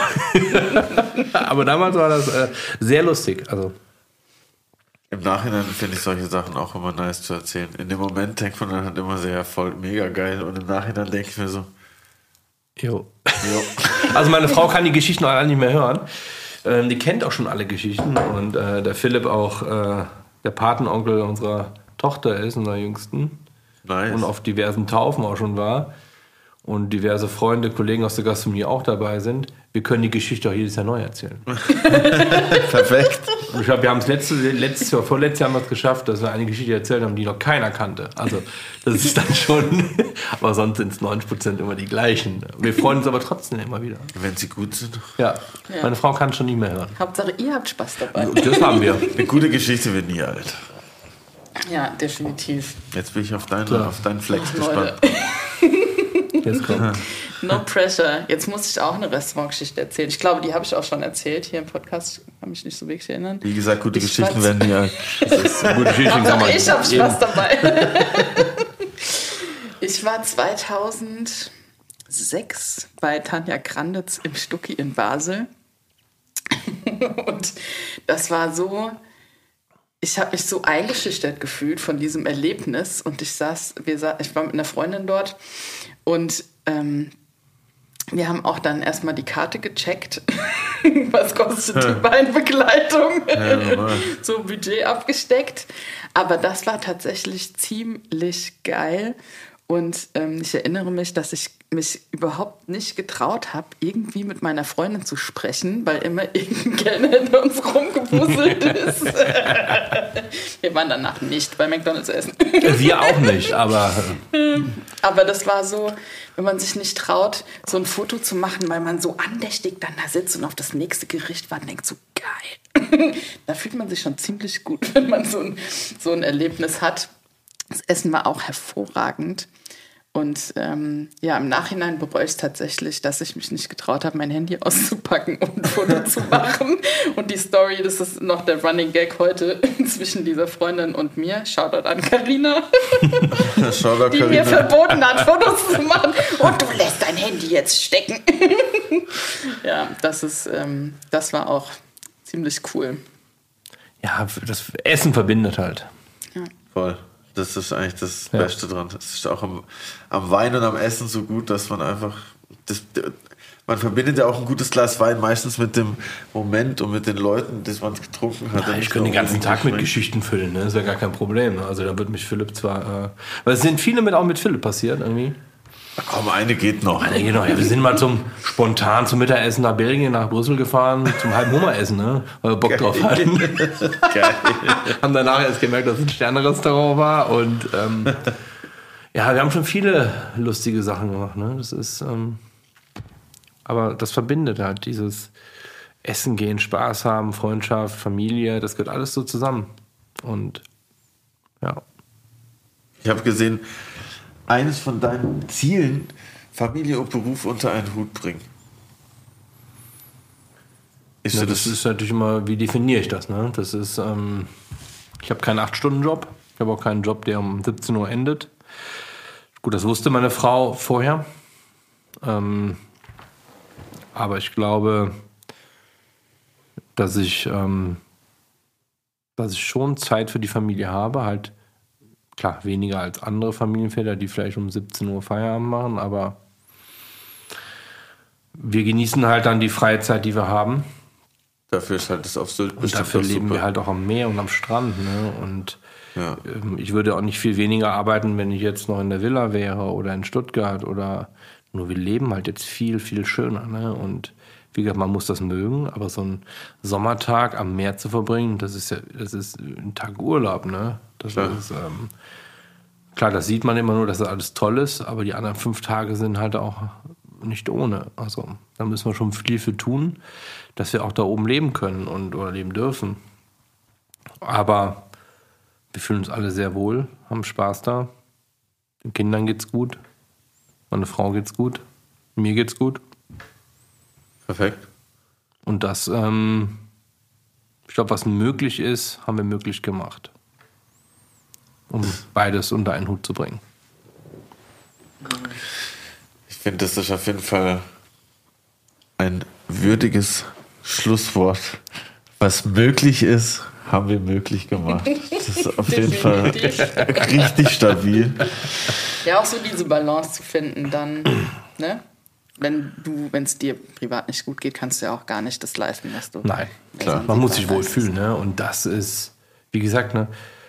Uns kommen so viele Freunde jetzt auch besuchen, die automatisch ihren Urlaub auf Sylt machen. Das ist natürlich für uns auch geil. Klar. Äh, aber ja, ich sage so ein Tag am Meer, das, das ist schon am Strand, das ist schon, ja. Du hast uns überzeugt. Ihr müsst mal kommen. Wir kommen. Ja, definitiv. Auf jeden Fall. Ja, den nächsten Podcast in den Dünen auf. Safe. ja. Danach noch Teruan-Adiletten im Weinkeller. So, und wir haben noch eine allerletzte Frage an dich, bevor wir dich entlassen in dieses schöne Hotel hier und zu deinem Kumpel Philipp. Was war der letzte Gastrospot, den du besucht hast?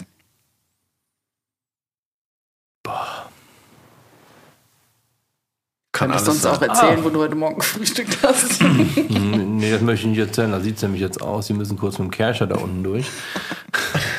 Haben wir jetzt schon entschuldigt. Nee, der letzte Gastrospot war mit meiner Tochter, meiner fünfjährigen Tochter, in der Bullerei in Hamburg. Papa-Tochter-Ausflug Bei Tim bei Melzer. Tim Melzer. Nice. War ich auch noch nie. In der neuen Bullerei, die umgebaut ist, haben wir mal ein- zwei Tage in Hamburg verbracht. Nur wir zwei. Nice Stadt. Nices Restaurant bestimmt.